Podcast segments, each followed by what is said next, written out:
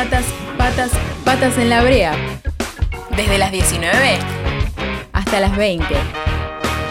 Por la tribu.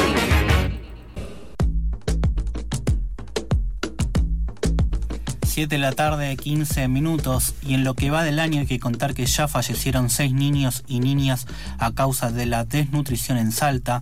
Cinco de ellos son niños de la comunidad Huichí. Y la semana pasada falleció un bebé de 8 meses en el hospital Juan Domingo Perón de Tartagal. Su familia era originaria de Las Vertientes, en el municipio de Santa Victoria del Este. Sobre esta tragedia, el gobierno provincial de Gustavo Sáenz respondió con un comunicado afirmando que el fallecimiento se dio por consulta tardía. El último caso se conoció este fin de semana cuando falleció Lautaro, un bebé de un año y ocho meses. Lautaro falleció en la ambulancia que se rompió cuando lo trasladaron al hospital en la ciudad de Embarcación. Mientras los niños, mientras los niños fallecen por desnutrición y deshidratación, el secretario de Salud Antonio de los Ríos declara que esto pasa porque las comunidades son reacias a la atención médica y hay que decir que también Antonio de los Ríos dijo que muchos esconden a los niños enfermos en los montes para que no sean atendidos. Para hablar sobre estas barbaridades que dijo el secretario de Salud y para conocer cuál es la situación que están viviendo las comunidades en Salta, estamos comunicados con Gilberto Vicente, presidente de la comunidad Huichí El Tráfico.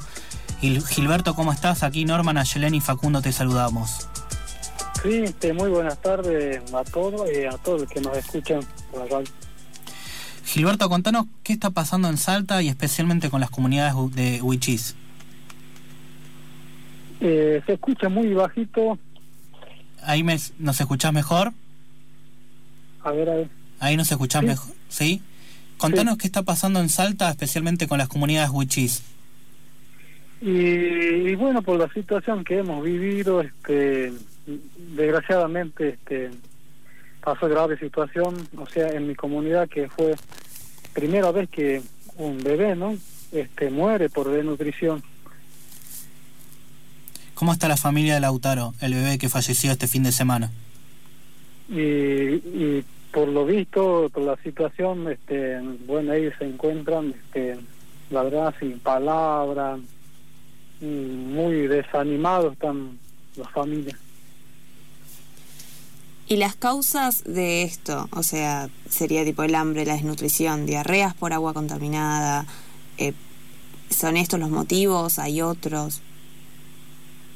Y, y sí, de acuerdo que la han puesto el disfunción ahí también, este, eh, por deshidratación también y por desnutrición y, y había otra cosita más que no, no me acuerdo de que tenía. Y, y bueno, desgraciadamente, o sea, el bebecito tenía problemas de salud, este, estaba internado este, aquí en el hospital San Roque de embarcación. Lo que no tenemos entendido por qué el doctor este, le dieron la, de alta el bebecito y, y no se recuperó este, normalmente. Entonces esto que decían de que son reacias a la atención médica claramente no es verdad. ¿Qué les provoca a ustedes escuchar que dicen estas cosas? Eh,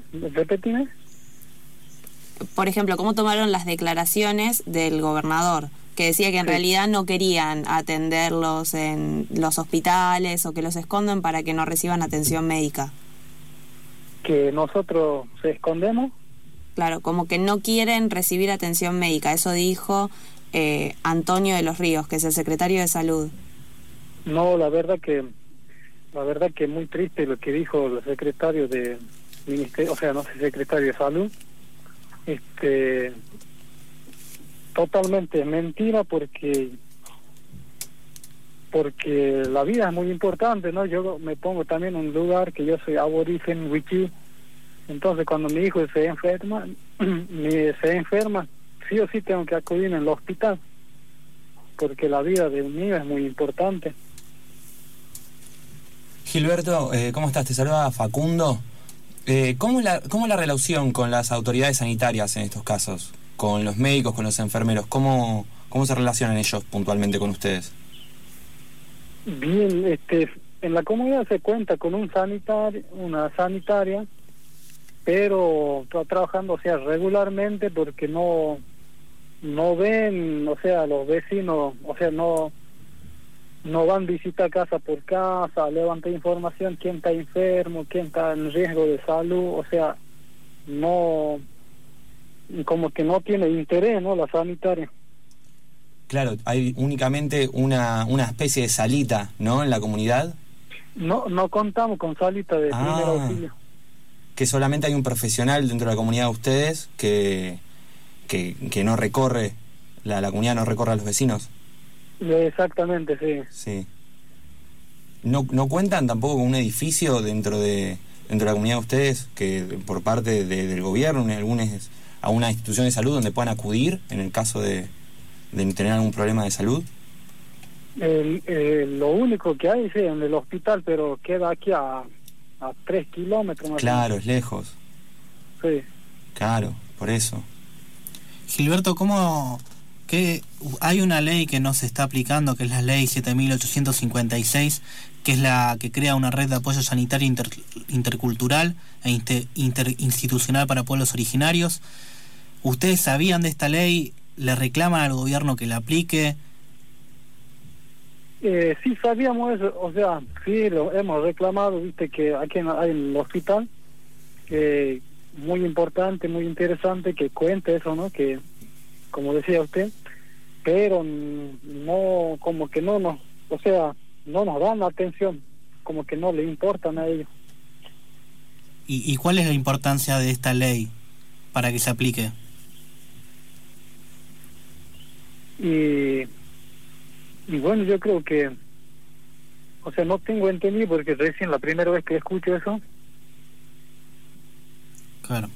Y si vas a un hospital o algún lugar así, también tenés esto que también dice la ley, que quizás es justamente por eso, porque no hay facilitadores interculturales bilingües eh, necesarios para la cobertura de los hospitales. Que no se hable solamente español, sino que también eh, hables como en las distintas comunidades y te pueden también entender y que se sociabilice más eso. Claro. Y yo como decía, ¿no? Si, si la ley lo hace, si la ley está en vigente, o sea, para mí es muy importante que el hospital cuente eso, así como la escuela, en la escuela de todas las comunidades te cuentan con bilingües. ¿Y el Estado qué, qué parte toma? ¿Qué, qué respuesta les da a ustedes ante eh, Eh. estos problemas que tienen ustedes de no tener aten- atención médica directa en las comunidades? Y en el estado, o sea, hoy recién tuvimos la visita de asuntos indígenas, pero Sí. como que no, o sea, muy lerdo, digamos. Y según supuestamente decir que ya van a empezar a trabajar, que la gente de- del gobierno ya van a andar recorriendo cada comunidad por esta situación que ha pasado. Y no quiero echar la culpa por el gobierno actual, porque yo creo que el gobierno anterior, eso, yo creo que eso es lo más responsabilidad, ¿no? El gobierno de Urtubey vos decís que también tenía más responsabilidad que lo que está pasando ahora, ¿no? Yo creo que sí, porque viste que el gobierno, yo he visto por noticias que recién está recibiendo fondos para empezar a trabajar. Entonces yo, este, yo respeto eso que como que reci- o sea, recién entra en el gobierno y, y no quiero echar la culpa a nadie, pero sí, anterior sí. Y a lo largo de estos años, ¿qué responsabilidad tuvo el INAI? Y en el INAI, el INAI no, el único que nos dio el eh, parte este reglamento territorial, Lo único que hicieron. sí, Y en cuanto a comida, alimentación, sanidad, nada. no nunca recibimos, o sea, nunca recibimos, recibimos de INAI este como estás mencionando, este parte alimentaria, parte de, o sea que den una solución por tema de problemas de falta de agua, o sea nunca, nunca, nunca nos dieron una mano. Gilberto, por último queríamos saber qué pasó el primero de enero cuando vos fuiste detenido junto a otros y otras hermanas después de sufrir una represión por parte de la policía. Sí, este, algo, algo que no logro de entender, pero sí voy a explicar un poco. Eh, el día miércoles, en hora de la tarde, como 19 y cuarto, eh, yo estaba en mi casa y, bueno, escuché unos disparos que, que estaba aquí dentro de la comunidad y entonces yo salí afuera a mirar y, y vi que pasaron policías, que es equipo que se dicen, y entonces yo saqué filmación, todo eso. Y al rato un móvil pasó, ellos subieron y dieron vuelta de 150 metros, vuelvo a escuchar un disparo y la gente gritaban ahí. Entonces yo como autoridad tomé la decisión de ir a ver qué es lo que pasaba ahí. Y bueno, ahí vi a mis primos que le cargaban porque veía raro que, que tenían carga porque no nunca nunca me he hecho problemas. Entonces, mi primo pues este, o sea, recibió balas de goma y le seguían golpeando. Yo me acerqué y pregunté a un a un policía que que está al campo. Entonces, ¿qué es lo que pasa? ¿Por qué están llevando a mis primos? Porque ellos no no tienen nada que ver, ellos también fueron a ver. Y a mi prima también la, la llevaron así de mecha, la han llevado por un masculino. Y a mi primo Renato también le cargaron como un animal.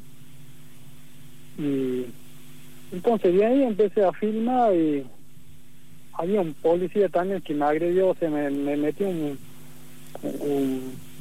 una piña en el frente y me pateó en la panza. Y también mi mamá también este fue herida de bala de goma. Entonces cuando ellos se fueron cuando ellos se fueron entonces yo tomé la decisión de ir a hacer una denuncia te pedí este un certificado de médico para llevar al hospital que para llenar. Entonces de ahí esperé como tipo de las hasta la casi 22 horas.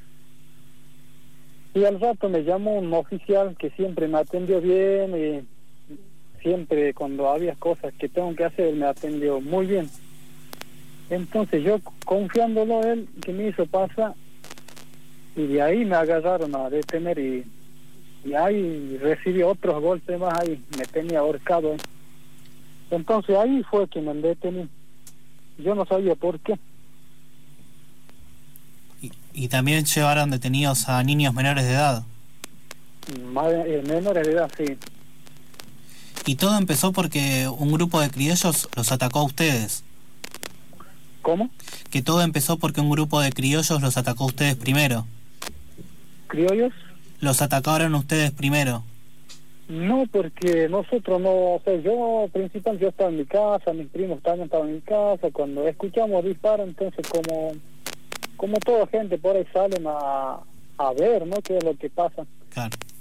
Y pero más antes este más horas temprano este sí hay comentarios que hubo un enfrentamiento, pero son chicos así de menores de edad, pero allá, o sea, en la punta. Y bueno, de ahí fue que por eso este el equipo HIC este, entró, pero estaban actuando mal porque estaban cargando lo que miraban, salían en la calle y querían cargar. Es que en sí eh, nada justifica una represión así. Claro. Gilberto, te agradecemos muchísimo por la comunicación con FM La Tribu y estaremos pendientes de lo que pase, estaremos pendientes del gobierno provincial si se acerca a la comunidad, si les da alguna respuesta por el fallecimiento de Lautaro. Bien, Meta, muchísimas gracias por ustedes, por difundir este, a través de tu programa.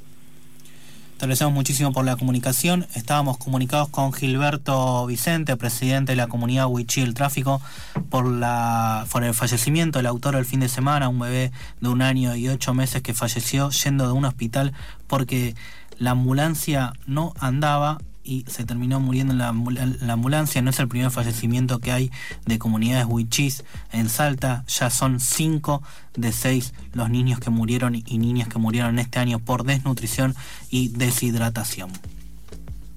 Hasta las 20 horas. Patas en la brea. Por la tribu. La radio es un destino turístico.